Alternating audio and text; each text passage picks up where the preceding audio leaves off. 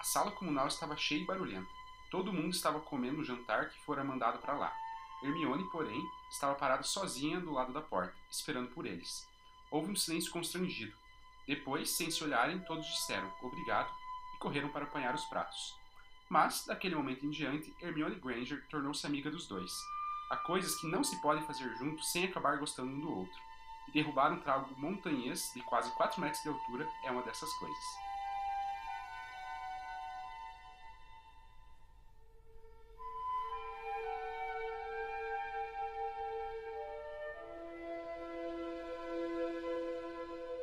Olá, leitoras e leitores. Sejam bem-vindos ao podcast de Virologia. Meu nome é Pedro Henrique. Eu sou o TH Magaldi. E estamos aqui para começar o primeiro episódio da nossa leitura coletiva de Harry Potter, com o primeiro livro, Harry Potter e a Pedra Filosofal. E vamos testar algumas coisas. Testar não, vamos. Né, já conversamos sobre, já discutimos sobre e decidimos que vamos a, ah, fazer algumas alterações no nosso método de de leitura coletiva dos episódios, da gravação dos episódios de modo geral, é, baseado na cantiga, né? Então a cantiga a gente fez de um jeito, a gente sempre trazia um resumo bem longo do que aconteceu. Então a gente ficava aí pelo menos uns 20 minutos trazendo detalhadamente, passo a passo, capítulo a capítulo. E agora não, então vai ter uma sinopse bem rapidinha mesmo, coisa assim, 30 segundos. E aí a gente vai já entrar na discussão, vai trazer curiosidades, enfim, a gente vai mudar um pouco a dinâmica para ser mais legal mesmo, né? Porque não necessariamente é muito bom ficar ouvindo a gente recontar a história. Mas é bom a gente discutir a história, a gente trazer as nossas opiniões e pontos. É, e a gente acabou de sair do nosso sorteio queridíssimo amado, é, que deu super certo do Harry Potter, e a gente comentou é, sobre o fato da gente querer criar um grupo de, de discussão né, da saga, é, que vai rolar com certeza. Essa próxima semana aí vamos focar nisso. E um ponto importante é que a gente também pode trazer nesse início aqui sempre uma discussão aí com os principais assuntos que foram comentados, né? Entre um episódio é, da leitura e outro, a gente pode ir lá, vai fomentar as discussões no grupo e a gente pode trazer aqui para os podcasts os principais assuntos, os principais tópicos, as perguntas que o pessoal levantar. Acho que, que pode dar boa. Né? Eu acho que, que é legal. Então, acho que a gente já deu esse, essa prévia aí de como vai funcionar. Vou chamar o Thiago para falar da sinopse, para ler a sinopse para gente, do que aconteceu nesses primeiros 10 capítulos, e aí a gente já começa forte discutindo e conversando sobre. Harry Potter é um menino criado pelos Dursley, uma família de trouxas muito sem graça. Felizmente, Harry também descobre ser um bruxo e tem uma vaga na melhor escola de magia que existe, Hogwarts. Lá, ele também descobre ser muito famoso. Isso tem um lado bom e um lado ruim. Harry faz alguns amigos interessantes, como Rony Weasley e Hermione Granger, mas de cara também cria um rival, o rico Draco Malfoy. Além disso, Harry também descobre que seus pais foram mortos por um bruxo das trevas no passado e que ele foi o único sobrevivente. Entre estudos, amigos e quadribol, um recente acontecimento tem chamado a atenção do garoto, uma perigosa tentativa de assalto ao cofre da escola no Gringotts.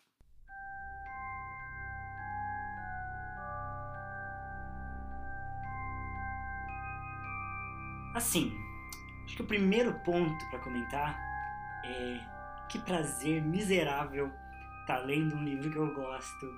Cara, que coisa maravilhosa. Pro Livrologia, é muito bom. Isso é bom, cara. É...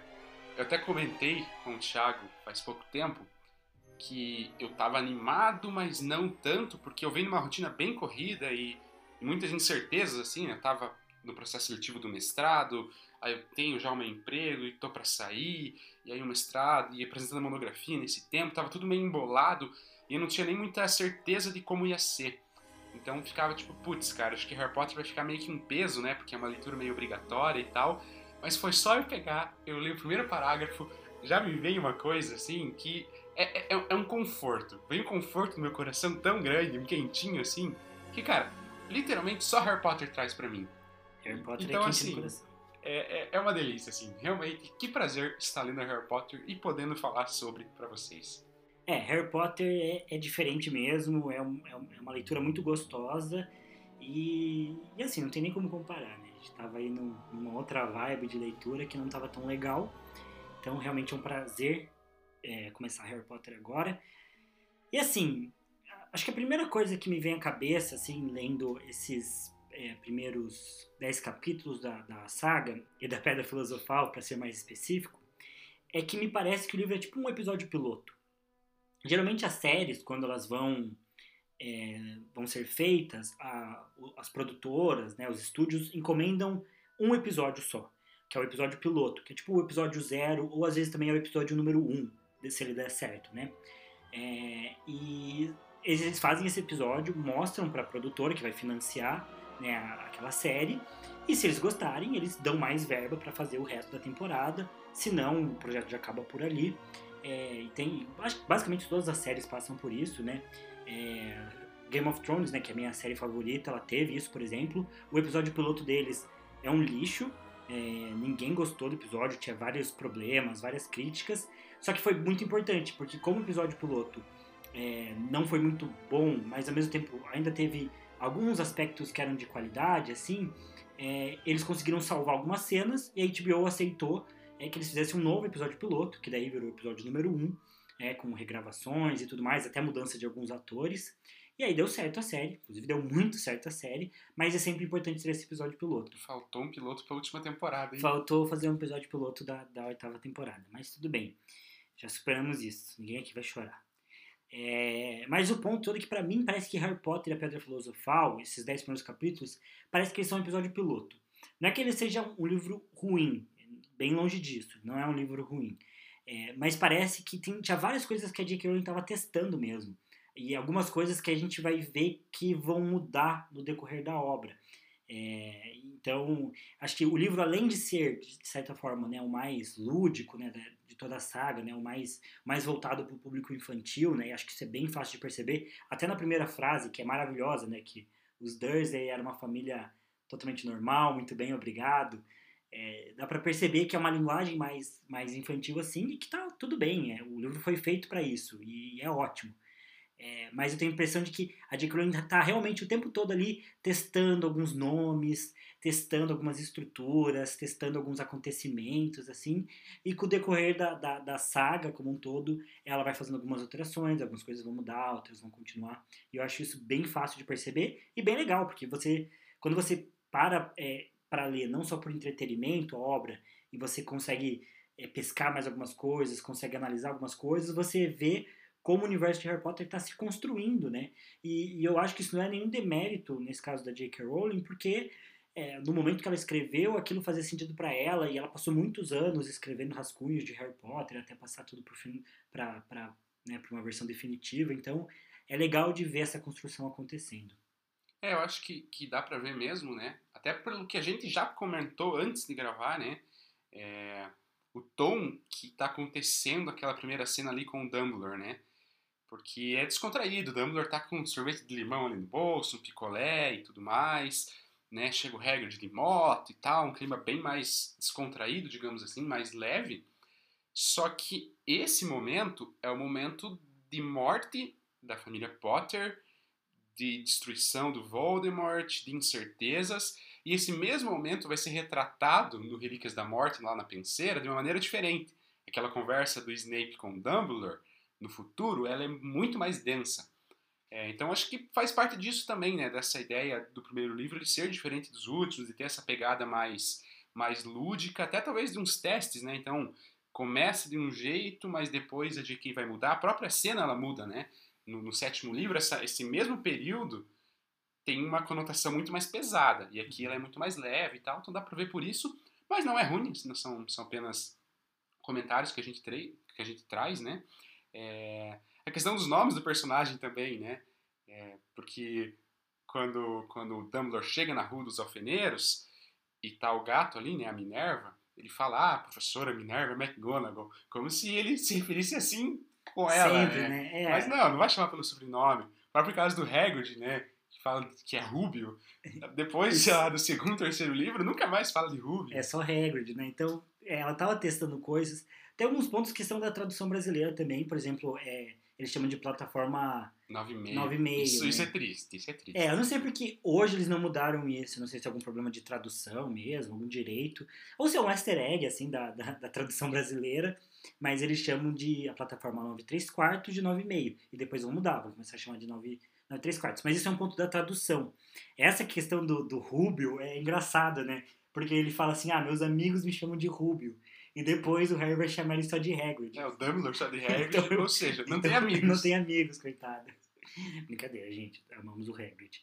É, mas isso, isso é legal. E acho que o Dumbledore é um bom exemplo disso, porque não só tem esse primeiro momento né, dele ali na, na, na Rua dos Alfeneiros, é, que ele vai mostrar essa personalidade diferente, como no início da. As palavras que ele fala, é, aleatório, no né? início da, da, ali da. Depois da seleção do chapéu, no início da, da- do banquete ali, do primeiro banquete do Harry, ele vai falar umas palavras diferentes. Totalmente aleatórias, né? Ele É. fala, ah, vou falar umas palavras pra vocês, aí, sei lá, batata, não sei o que, não sei o que. É, ele fala É uma parada nada a ver. É, Daí eles até comentam, né? O, o Harry comenta com o Percy, ah, ele é meio pirado, né? Não, ele é super genial. Mas é, é um pouco pirado, assim. E depois não, né? O Dumbledore não vai ter nada vai. pirado maluco, assim. Sim, é, ele vai ser excêntrico. Sim. Acho que o Dumbledore sempre vai ser um personagem excêntrico pros padrões, até porque ele é um cara correto. E, e- e que, mesmo sendo um grande bruxo, não vai seguir algumas linhas de pensamento tradicionais da magia, né? Então vai dar sempre para fazer esses paralelos do Dumbledore como, como, como um cara progressista, digamos assim. Mas, de modo geral, ele não é um cara maluco, ele não é biruta. Mas aqui ele tá como esse velho biruta, assim. É engraçado, mas a gente vê que a J.K. Rowling tá testando. E acho que isso é bem diferente de um de uma certa evolução do personagem. Porque eu acho que o Dumbledore não é um personagem que vai evoluir. Porque até porque dentro da jornada do herói ali de Harry Potter, que é essa estrutura padrão, que tá lá no livro do, do herói de, de, de mil faces, né? De 10 mil faces, uma coisa assim. É, me fugiu o nome oficial da obra. É, mas que é o, o grande estudo né, que fala sobre essas narrativas e que propõe a jornada do herói como essa narrativa muito comum né, e, e até padrão para esse tipo de história, né, que a gente vê desde a mitologia grega, que é, a, que é a estrutura de Star Wars, a estrutura de Senhor dos Anéis, a estrutura de Harry Potter. O Dumbledore tem essa figura de mentor. É a figura do Obi-Wan Kenobi, a figura do, do Gandalf. Gandalf, é a figura desse velho sábio, mais experiente, que vai guiar né, o personagem principal, o herói, no começo da jornada dele, né?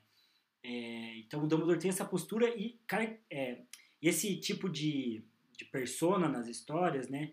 Ele geralmente não é um tipo de persona que tá ali para evoluir. Pode ser que tenha, né? Pode ser que aconteça. E o Dumbledore, até em alguns momentos da história, vai ter aprendizados, digamos assim, e mudanças, mas, de modo geral, não é um personagem que vai evoluir. Acho que isso é realmente uma mudança é, de, da, da forma como a J.K. Rowling pensou o personagem, né? E melhorou muito depois, eu acho, né? Faz muito mais sentido. Sim. Um personagem daí que eu acho que evoluem, e um que evolui bastante, eu acho que é o exemplo da Hermione.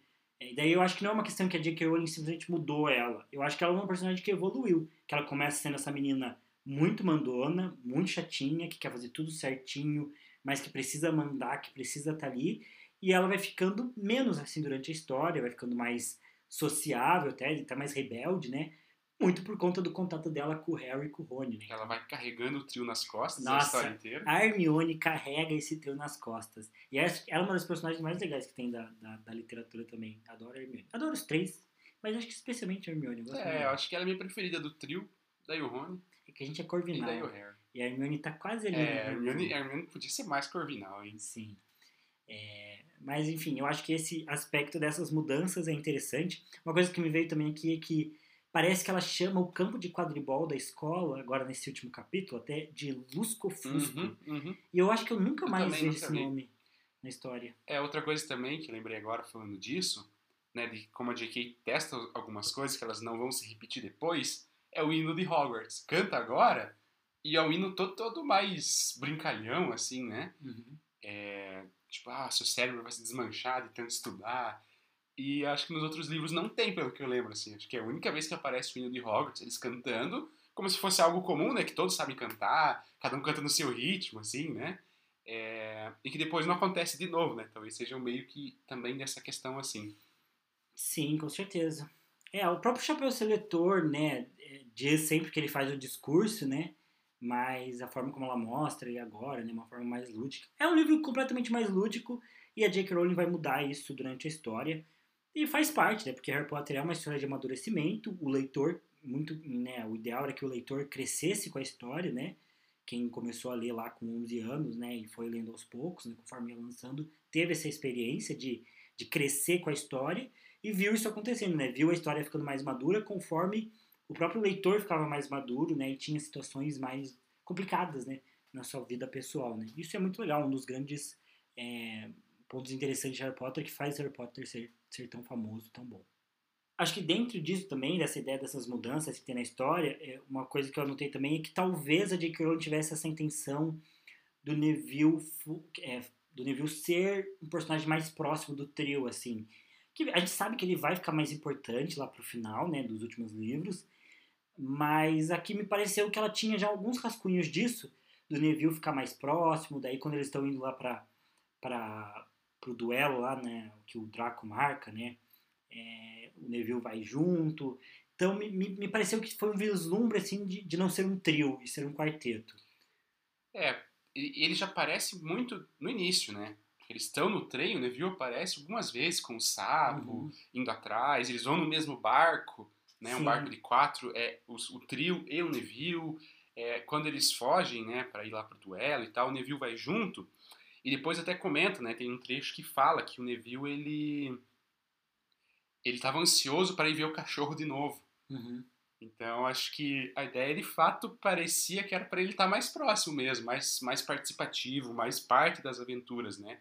Que acaba não se concretizando, né? Ele é importante, ele se torna muito importante no final, mas ele nunca faz parte do trio, assim. Acho que ele não é tão próximo.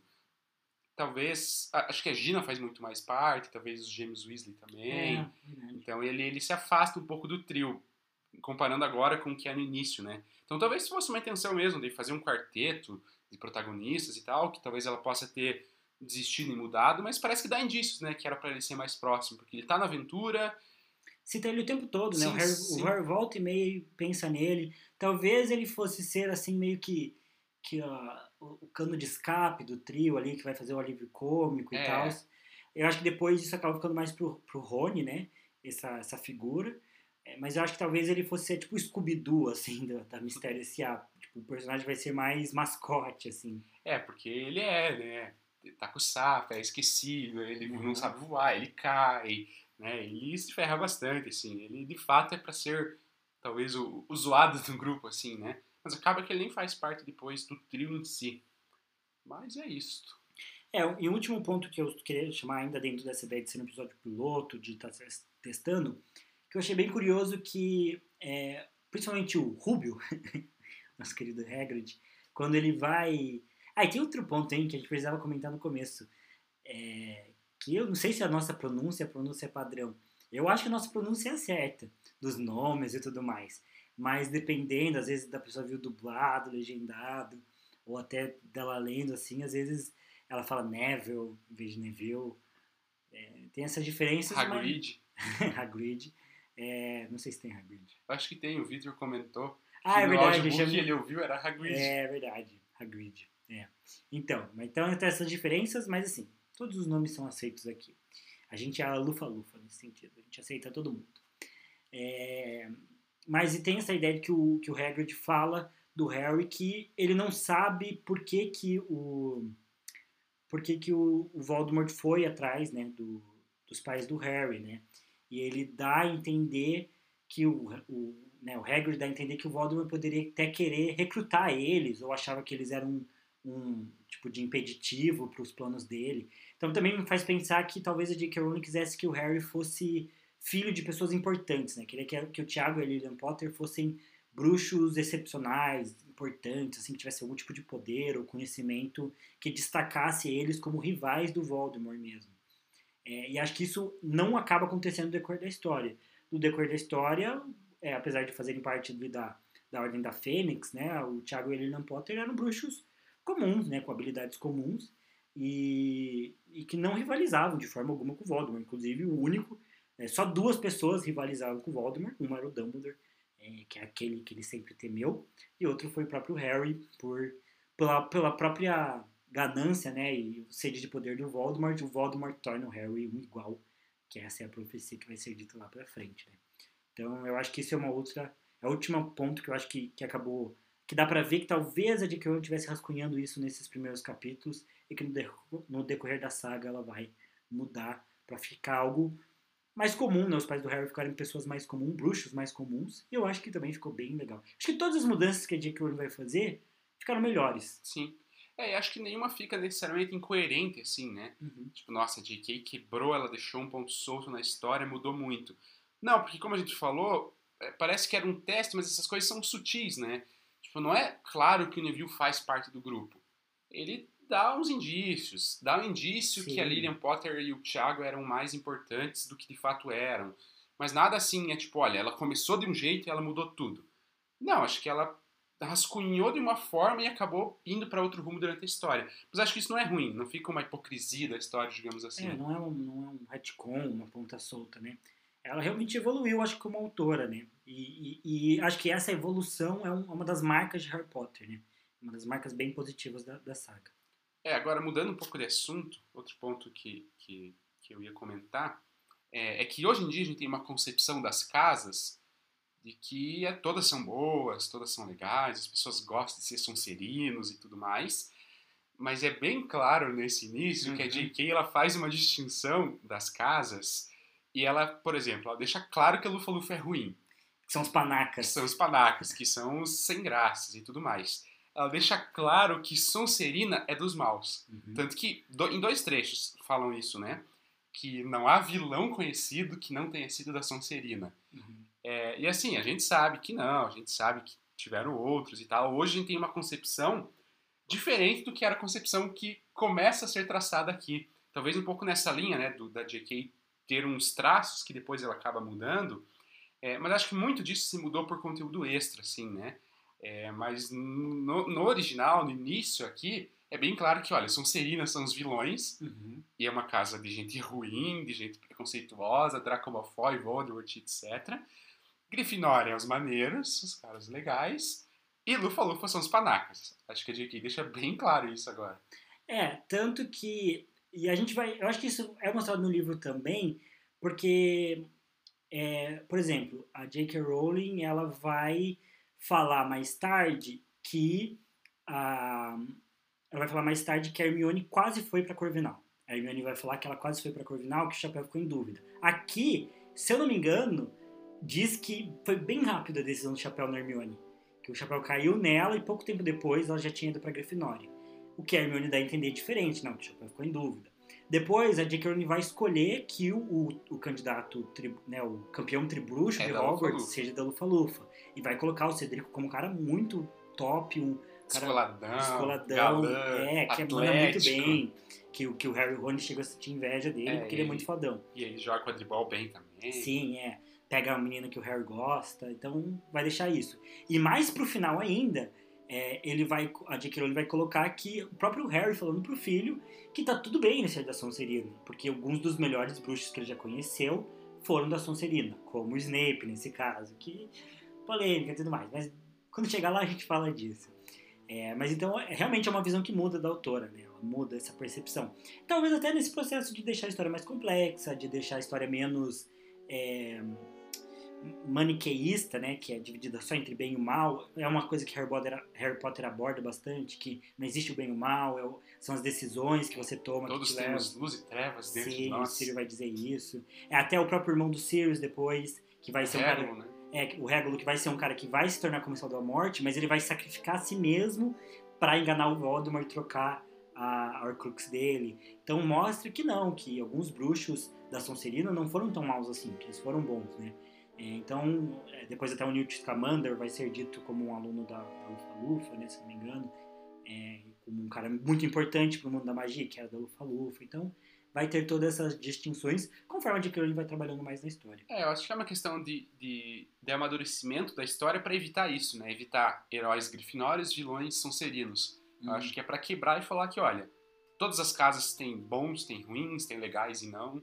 Acho que dá, dá uma, uma, uma mudada. Mas só quis ressaltar, porque acho que também esse é um dos pontos, né? Que no início a J.K. faz a distinção clara, assim, que os sonserinos Uhum. são maus e tudo mais. mas que, que, que acaba mudando isso. É, eu, eu acho que conforme a história cresce em público, eu acho que ela começou a perceber que as pessoas se identificavam com as outras casas também.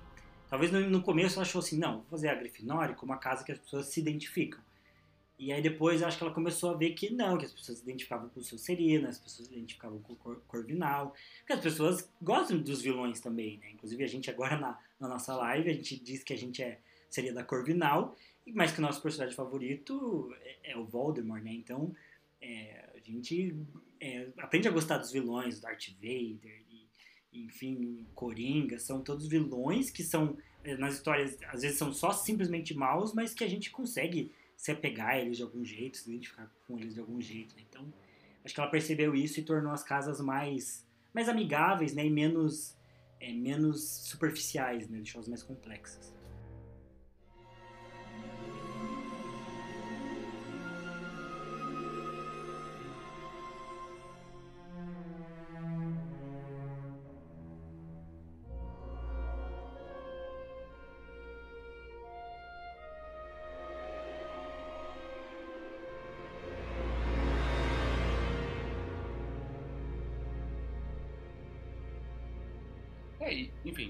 Mudando de assunto, né? Iniciando talvez outra discussão aqui. É, que, que concordo né, com as coisas que o Thiago trouxe, só para não deixar no ar, é, para não mudar abruptamente assim. Mas trazendo outro ponto que também me, me, me ressalta, e mais em questão da história em si, é, é que eu não gosto tanto da, da forma como se desenrola o enredo da Pedra Filosofal. É, eu acho que não é necessariamente tão bem construída a relação do porquê eles estão investigando aquilo. Uhum. Tipo, o Harry, ele tem uma birra com o Snape, né? já no início, quando ele olha ele, cicatriz dói, ele já fica meio assim, né? lá no, na, na cerimônia mesmo, né? abertura ali, o primeiro jantar e tudo mais. É, daí a primeira aula do Snape, o Snape é um porre, né? Já chega daquele jeito, chega pegando no pé do Harry, perguntando coisa para ele, e daí falando. Sendo um babaca. Sendo um babaca. O Snape chega sendo um babaca mesmo, né? É, protegendo o Draco ali, tentando ferrar o Harry, e falando, ah, achou que não tinha que estudar antes de vir, não sei o quê, ah, Potter sempre desse jeito e tal, enfim. Então o Snape dá aquela descontada né, do ódio que ele tinha pelo Tiago, já dá no Harry de cara e tal, e daí beleza, cria essa, essa rivalidade, né? Então o Snape aí é tratado como o vilão inicial, digamos assim, né, da história. É, só que a motivação daí para eles serem curiosos para para ir atrás da pedra filosofal e tudo mais, é, eu acho que é uma ligação que não é muito bem feita, assim, do tipo, Harry tá na casa do Hagrid, percebe que o cofre foi, né, teve uma tentativa de roubo do cofre naquele mesmo dia, e aí ele automaticamente acha que foi o Snape. Eu acho que não é muito bem construído esse sabe? Ah, o Harry não gosta de Snape, mas agora ele vai acusar o Snape que roubou e tudo mais. Eu fiquei achando um pouco. É, mas. Um pouco bobinho, assim, a, a, forma como. Como é construído. É, a motivação que leva o Harry a querer ir atrás da pedra filosofal e saber o que tem ali debaixo do alçapão, e daí já tá acusando o Snape. Mas ele já acusa o Snape logo no começo? Não lembro. É, ele dá ali já no início da. Quando ele tá com o Hagrid mesmo, quando ele lê o jornal e tal, ele já menciona um pouco do Snape, assim. Aí já fica meio nessa, né? Tipo. É, porque parece que é meio repentino. A gente acaba. O último capítulo que a gente leu é o enfrentamento deles com o Trasgo, né? Que foi o trecho que, que, o Harry. Que o Harry, olha só, que o Pedro leu. Eu sou quase o Harry. Harry Pedro. É, mas é, eu lembro que no filme é aí que o Harry começa a suspeitar do Snape, né? Porque ele já não gosta do Snape. E o Harry, durante a história, ele vai ser um cara meio paranoico, assim, né? Não, não que ele esteja errado, porque ele é um cara com uma vida bem difícil, faz sentido ficar paranoico. É, mas ele, ele sempre vai ter essas teorias dele. No sexto livro ele vai teorizar que o Malfoy tem envolvido com coisa errada, ele vai estar certo. Mas o Harry volta e meia vai sempre achar que tem algo errado, assim. É, e então eu já não gosto do Snape e aí eu lembro que no filme ele vê que a perna do Snape está sangrando quando eles enfrentam o Trasgo. Então daí ele associa que o Snape foi ver o cachorro, né? É, daí ele acha que, que isso tem uma relação, né? Por que, que o Snape foi ver sim, esse cachorro sim. que estava guardando um alçapão? tem um, daí ele faz essa associação, essa associação, né? Tem um objeto, estava no cofre de Hogwarts, tentaram roubar e tudo mais, aí que ele vai de todos os pontos. Mas realmente, aqui no livro, eu É, acho que no último capítulo ele não vê isso. Não, né? não tem essa cena do, do corte, assim, que o Harry descobre que o Snape esteve lá. Isso não tem no livro. E ele desconfia um pouco antes. Agora não lembro exatamente o que fez ele desconfiar. Mas eu lembro que tava lendo e eu, eu olhei, cara, não faz tanto sentido, assim, tipo, esse, esse plot aí do porquê eles vão atrás da Pedra Filosofal. É, o Harry fica muito curioso, aí passa pro Rony, especialmente depois que eles veem o cachorro acidental, acidentalmente e tudo mais. Aí que eles começam a maquinar algumas coisas. E a acusação do Snape, ela vem meio de graça, assim. É, é, acontece no livro essa, essa percepção do Harry de achar que é o Snape é, antes, antes dele de, de- do, do episódio do Trasgo. Porque o que acontece no episódio do Trasgo é que eles veem o Snape indo na contramão do fluxo que estava todo mundo. Uhum. Aí eles, olha, o Snape tá indo contramão, por que será? Mas fica nisso. Só que a menção ao Snape estar envolvido, talvez, com a pedra, ocorre antes. Daí eu acho que é um pouco forçado, digamos assim. É, é um ponto só que me saltou, né, lendo o livro, que, que antes eu nunca tinha reparado e tal, mas que, enfim, não sei se faz tanto sentido o Harry tá super louco pra ir atrás da pedra e tudo mais.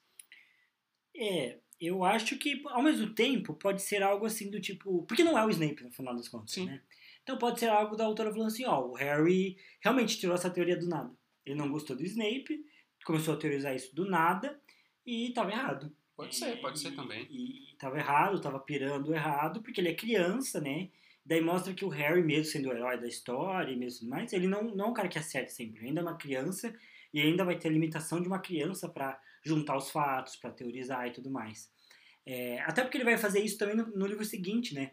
No, no Câmara Secreta ele vai fazer a mesma coisa com o Malfoy. É, vai achar que é o Malfoy, o herdeiro. Vai tentar procurar o e São tudo mais. Polissuque e é. tudo mais. É, não, faz sentido, pode ser que seja isso mesmo. É, até porque, e no livro isso fica um pouco mais claro, porque o Hagrid está o tempo todo defendendo o Snape, né? O Hagrid fala, cara, Harry, esqueça isso, cara, o Snape é um professor, Dumbledore confia nele. Então acho que tem uma tentativa de mostrar que é tosca essa teoria do Harry. Então pode ser isso, né? O Harry meio que tira do nada e no final ele vai estar errado mesmo e tal. Pode ser que faça, faça sentido seguindo, seguindo essa linha. É, mas daí outro ponto também envolvendo isso, que aí sim eu acho um pouco, um pouco engraçado, é que, cara, eles guardam um cachorro de três cabeças dentro do castelo e a Hermione abre a porta com um alô Romora. Pô, um feitiçozinho É. super simples para abrir uma porta que tá guardando a Pedra Filosofal.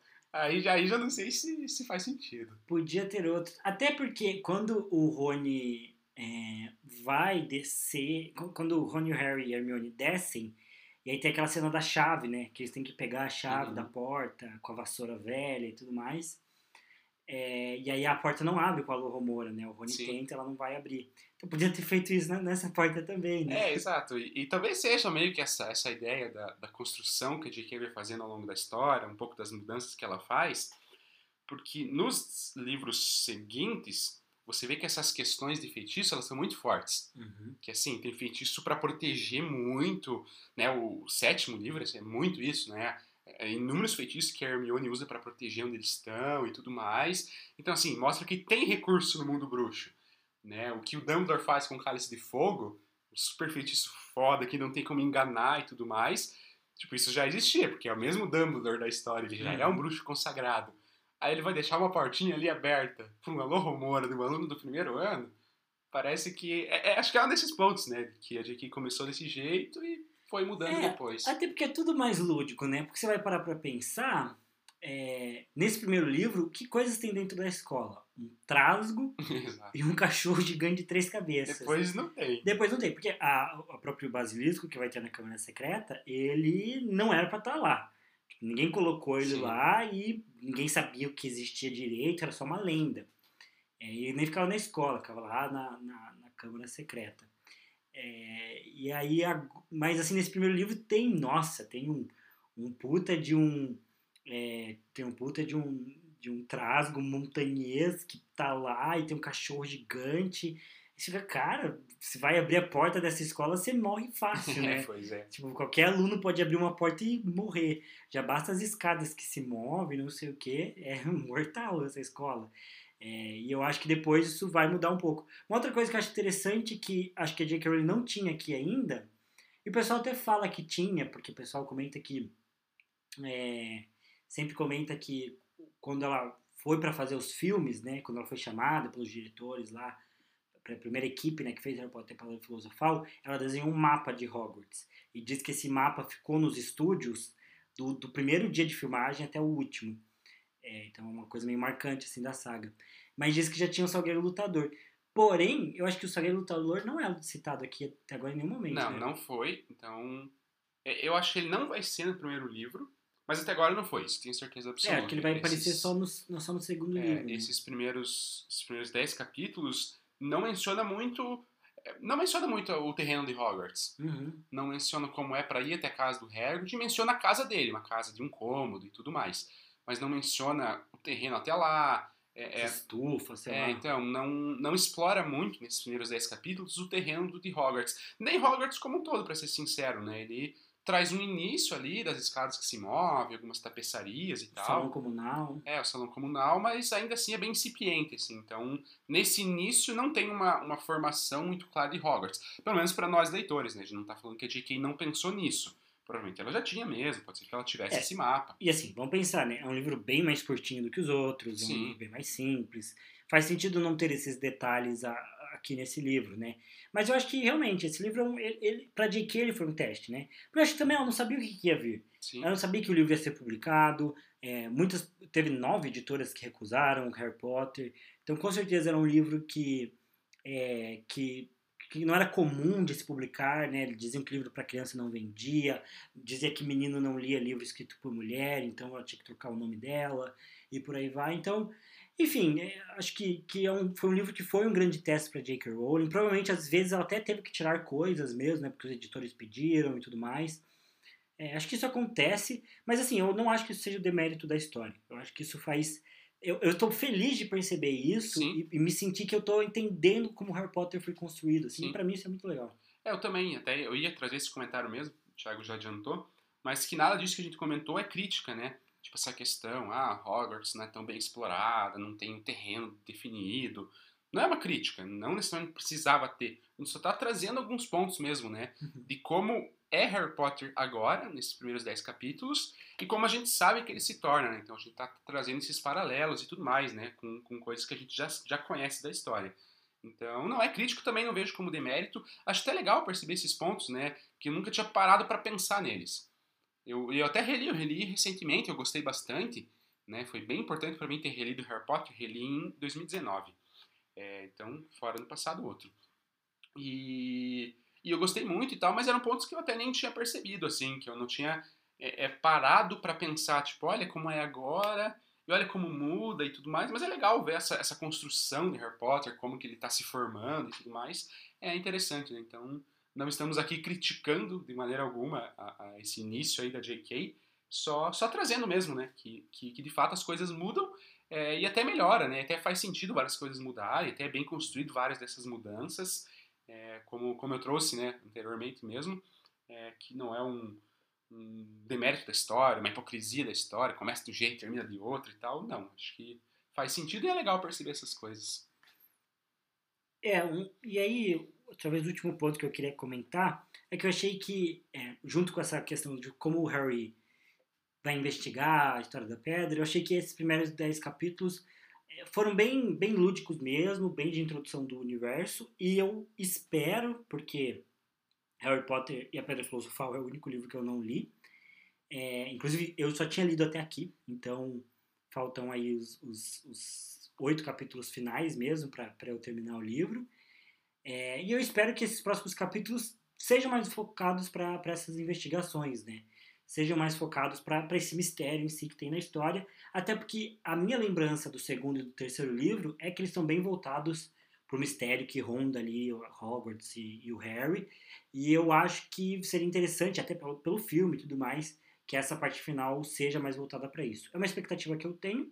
Vamos ver se ela se confirma ou não, mas é, é, é eu, vou, eu vou ir para essa segunda parte da história focando nisso, né? Que agora esse essa noção do, do que está acontecendo, do Harry suspeitando do Snape, do Harry tentando entender o que, que a pedra filosofal é e tudo mais. Tem a pira do Nicolau Flamel, Uhum. então que eles descobrem o nome.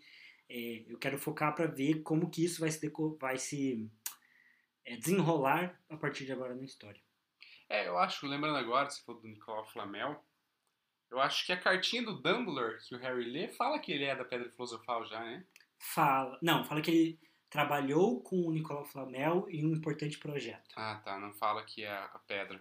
Não. A cartinha do- dos sapos mágicos e tal, que Harry pega do Dumbledore. Só, só lembrei agora de curiosidade. É, é assim, o, o segundo livro, eu tenho lembrança forte de que ele vai ser bem pautado nessa questão da investigação quase que desde o início, assim. Uhum. Mas esse, pa- parar pra pensar que tem mais sete capítulos e tem bastante coisa para acontecer, assim, então acho que a investigação ela vai ser meio rápida. Porque tem todo o desfecho do quadribol que eles vão ganhar, então vai ter. Tipo, o Harry vai pegar a bola com a boca. É, o próximo com a já é o capítulo do quadribol, então vai ser meio que um capítulo assim. Eu acho que eles vão ganhar a taça da, da- da- de quadribol esse ano, então acho que vai ter provavelmente a final descrita brevemente. Vão, vão ter as ações, toda a conclusão final. Então acho que assim, vai ser um pouco rápido assim, a investigação de como eles avançam até chegar no, no- no- na Pedra Filosofal, chegar lá na sala e tudo mais. Mas isso, enfim, é só um, um palpite que eu também não lembro exatamente. Mas pensando que são só sete capítulos a partir de agora, e tem todo um desfecho da história para acontecer, então acho que a parte de investigar, deles descobrir, vai ser um pouco atropelada, assim. Mas estou com expectativas. Sim. Estou, estou, estou empolgado aí pro, pro, pro decorrer da história.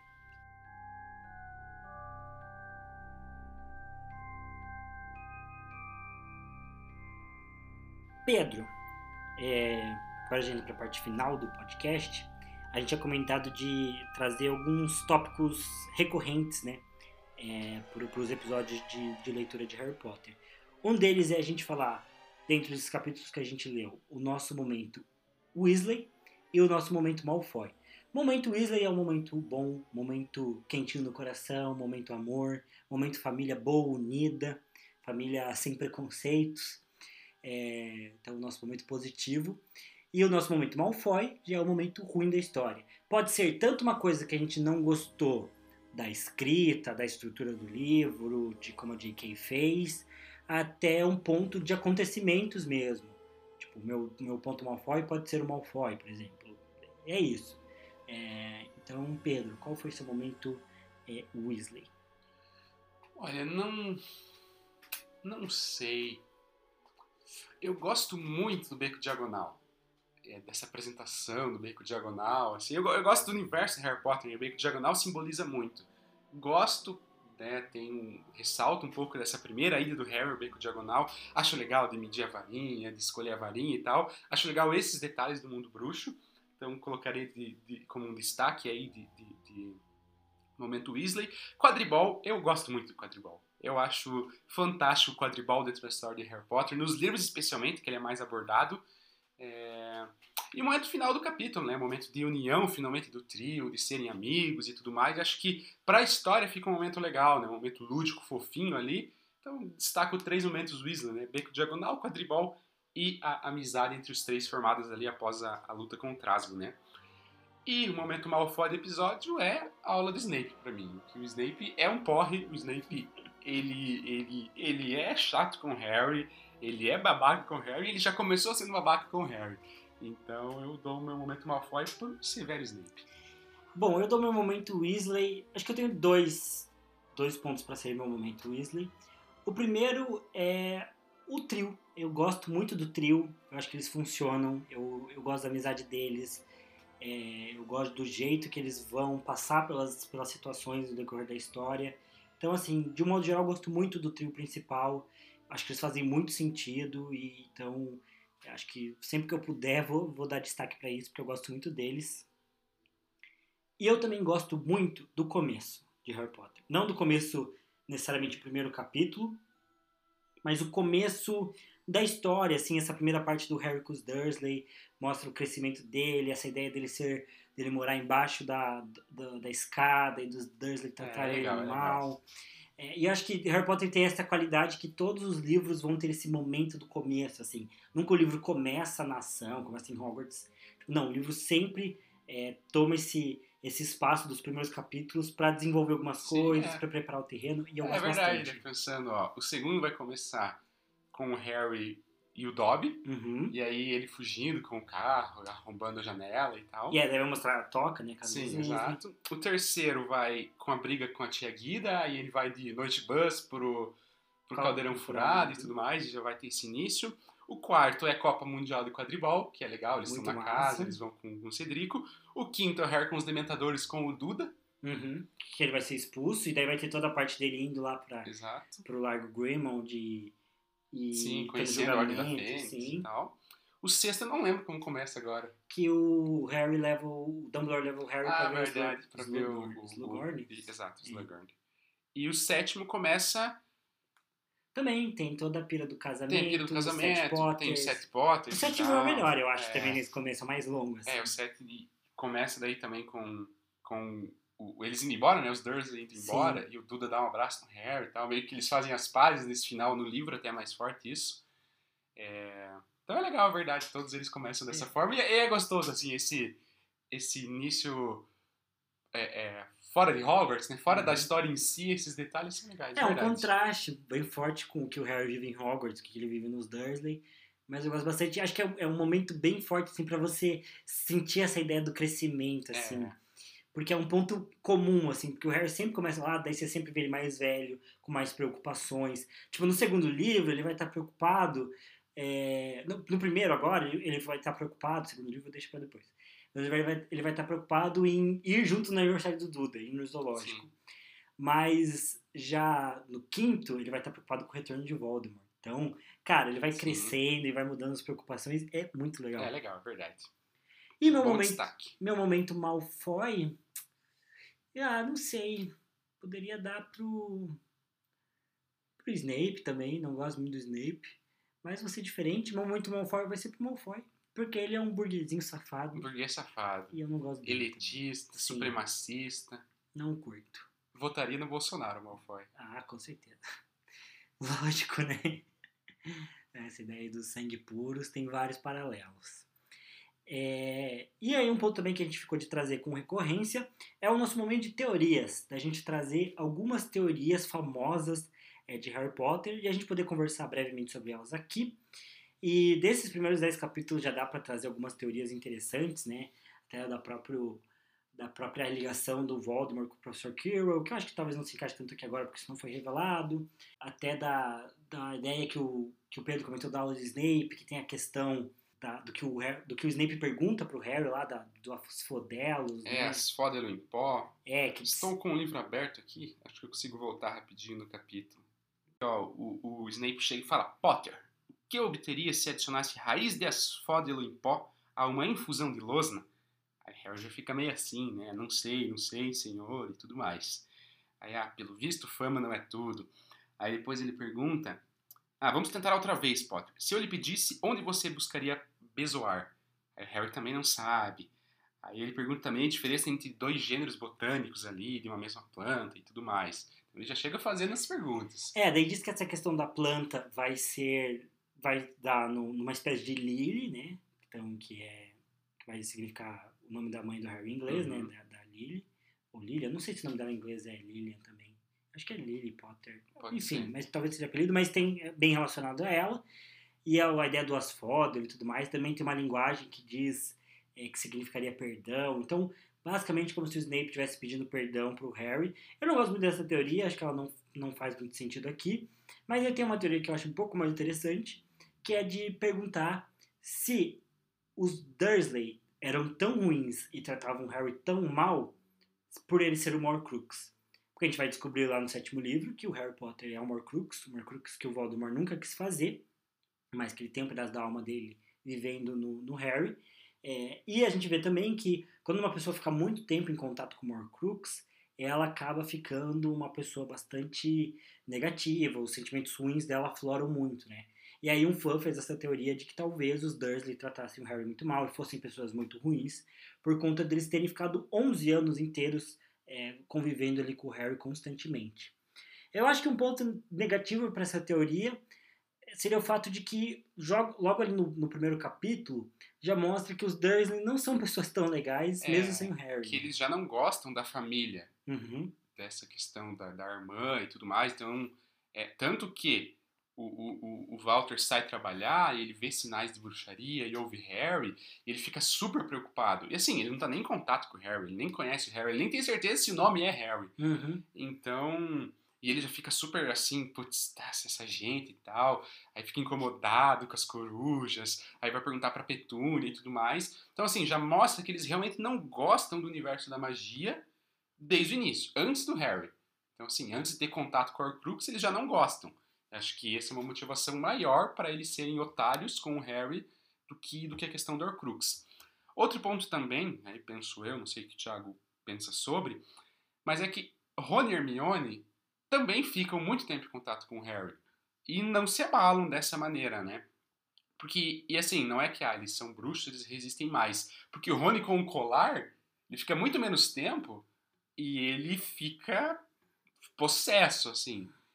E eles passam a vida inteira com o Harry. Tudo bem, tem as pausas de férias e tal, mas.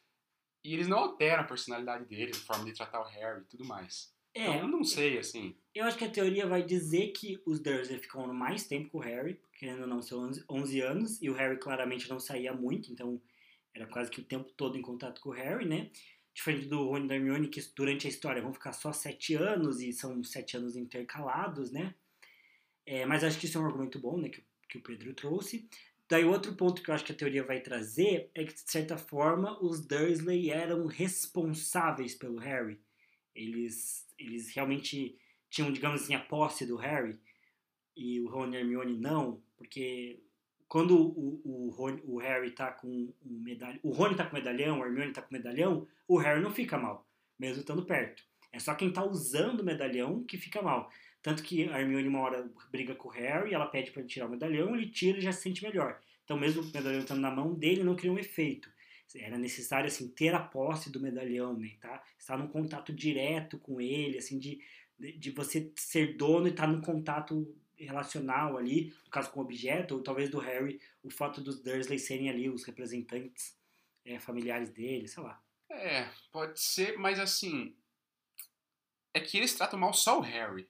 Entre eles, eles se dão bem, eles não são afetados. Eu acho muito específico, assim, o Horcrux vai afetar a forma como trata ela própria. Porque quando o Harry está afetado, tudo bem, o restante em volta não se afeta, mas o Harry fica possesso meio que com tudo. Ele é afetado meio que na íntegra. O Rony também. E ali não, né? Porque eles idolatram o Duda, eles são uma família teoricamente super perfeitinhos e tal. Então, assim, sei lá, se fosse para ficarem, ficarem mal por terem a posse do Harry, talvez eles fossem ser muito estressados um com o outro e tal, não sei. Um casal que briga muito, é, família, é. Ia, ia ser tudo caótico, assim, mas não, eles descontam tudo no Harry o Duda é animadinho, gostosinho, a tia Guida é sempre muito bem-vinda. Então eles tratam bem todo mundo, tem uma vida super normal. Mas eles brigam com o Harry especificamente. Mas tem ponto também que as Horcrux, elas são um pedaço da alma do Voldemort que se manifesta. O diário de Tom Riddle se manifestava, manipulou a Gina. Depois a, o medalhão vai manipular o Rony. É... Só que assim, são um pedaço da alma do Voldemort que estavam lá porque o Voldemort quis que colocassem lá e eram objetos importantes que realmente eram para ser recipientes que, que, que estariam é, a essência do Voldemort ali.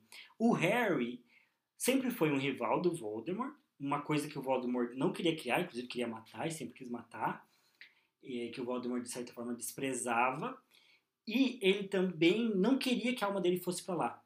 E se a alma do Voldemort fazia com que os Dursley, Dursley ficassem mal e tratassem o Harry mal, porque a própria alma do Voldemort dentro do Harry odiava o Harry.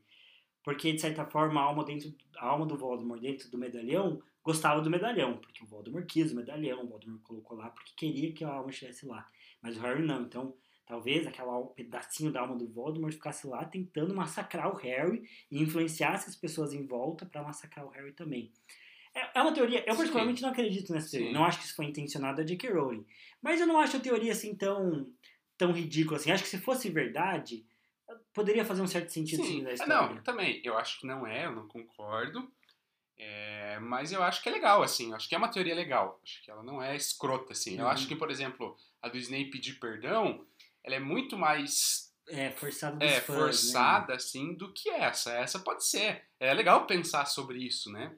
É, eu acho que não é, porque assim, acho que daí ela tem muito empecilho, assim, para muito detalhezinho para ela dar certo. Uhum. Tem até um princípio científico, não necessariamente ele, ele segue sempre, mas na história da ciência né, existe um princípio que é a navalha de Ockham, se eu não me engano, ou Ock, alguma coisa assim, que ele vai dizer que entre duas teorias, a mais simples tem mais probabilidade de ser verdade. Então, quando você tem que colocar muito detalhezinho, detalhezinho, detalhezinho, putz, é mais difícil dela funcionar. Ela não funciona sempre na prática dentro da ciência, mas é um princípio que já foi muito utilizado e ele tem uma certa base. Então deixa eu saber. Então, é, a epidemia de dança de 1518 foi histeria coletiva, então. Não, Porque é a teoria é mais simples. Não, mas como eu falei, não é sempre que funciona. eu acho que aqui ela pode funcionar. Thiago aqui, Thiago quer trazer isso à tona no meio do podcast. Aqui, aqui é um easter egg, uma rusga do nosso relacionamento. Mas fica para outro episódio. Não, mas hoje eu penso diferente. Eu não, não, não acho que a minha teoria da época estava certa. Mas... A gente comenta disso outro É, outro, outro momento, talvez numa live, quem sabe. Pode ser. Mas, mas enfim, então é um princípio que já foi utilizado, não necessariamente ele é científico, mas dentro da construção da ciência como ciência, ele existe. É, então, aplicando um pouco desse princípio, né, pode ser, pode fazer um certo sentido. É, até porque a gente mesmo falou nesse episódio várias vezes sobre como a J.K. Rowling estava testando Sim. as coisas aqui. Parece mesmo que ela estava testando as coisas. Então, essas teorias muito complexas que vão ter relação lá, lá com, com o final da história. Quando a gente chegar no quarto livro, a gente tem uma teoria sobre a mudança das, da história de, de Harry Potter, né? Sobre como a obra vira, né? A partir do quarto livro. E aí a gente pode comentar mais sobre isso. De como parece improvável que a J.K. já tivesse, assim todo esse conceito Sim. da Horcrux, já que o Harry, Horcrux e tudo mais, Sim. estabelecido completamente agora, né? É, Talvez eu... um rascunho. É, é, é, dá pra comentar mais depois, até pela própria situação do Dumbledore, assim, eu acho, acho estranho, porque, teoricamente, quando mostra no sétimo, o Dumbledore já sabia da Horcrux agora. Uhum. Só que agora ele não sabe da Horcrux. É, então, eu acho que tem um pouco disso. É, eu acho que, assim, teorias, assim, sei lá, do quarto livro em diante até o final pode fazer mais sentido. Faz sentido. Porque eu acho que ali já está mais fechado, mais concreto todos esses conceitos. Agora já não tanto.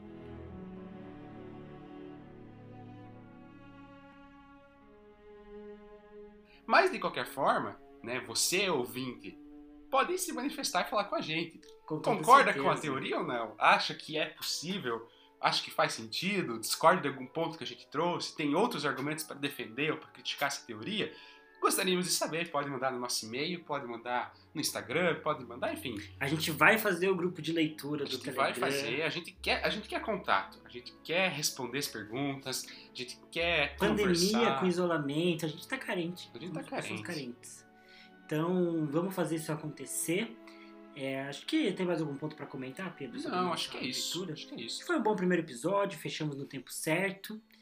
E então aqui ficam os nossos agradecimentos a todo mundo que participou da live mais uma vez, todo mundo que participou do nosso sorteio. Vão haver outros, podem ficar tranquilos. Vamos ter esse grupo de discussão. É, como o Pedro falou, nossas redes de contato estão sempre abertas. O, o arroba podcast Livrologia no Instagram. É, o meu perfil pessoal, arroba t.h.magaldi, do Pedro também, arroba Pedro Kotovic. Pedro, inclusive, está postando aí seus top 10 livros favoritos. Estou, hoje postei o sexto, hoje postei o sexto. Eu já postei quatro dos meus 10 livros preferidos. Olha só, então siga ele lá para ver mais. É, E também, se você quiser mandar uma mensagem pra gente, pode ser no Instagram ou pode ser no, no nosso e-mail, o podcastlivrologia.gmail.com.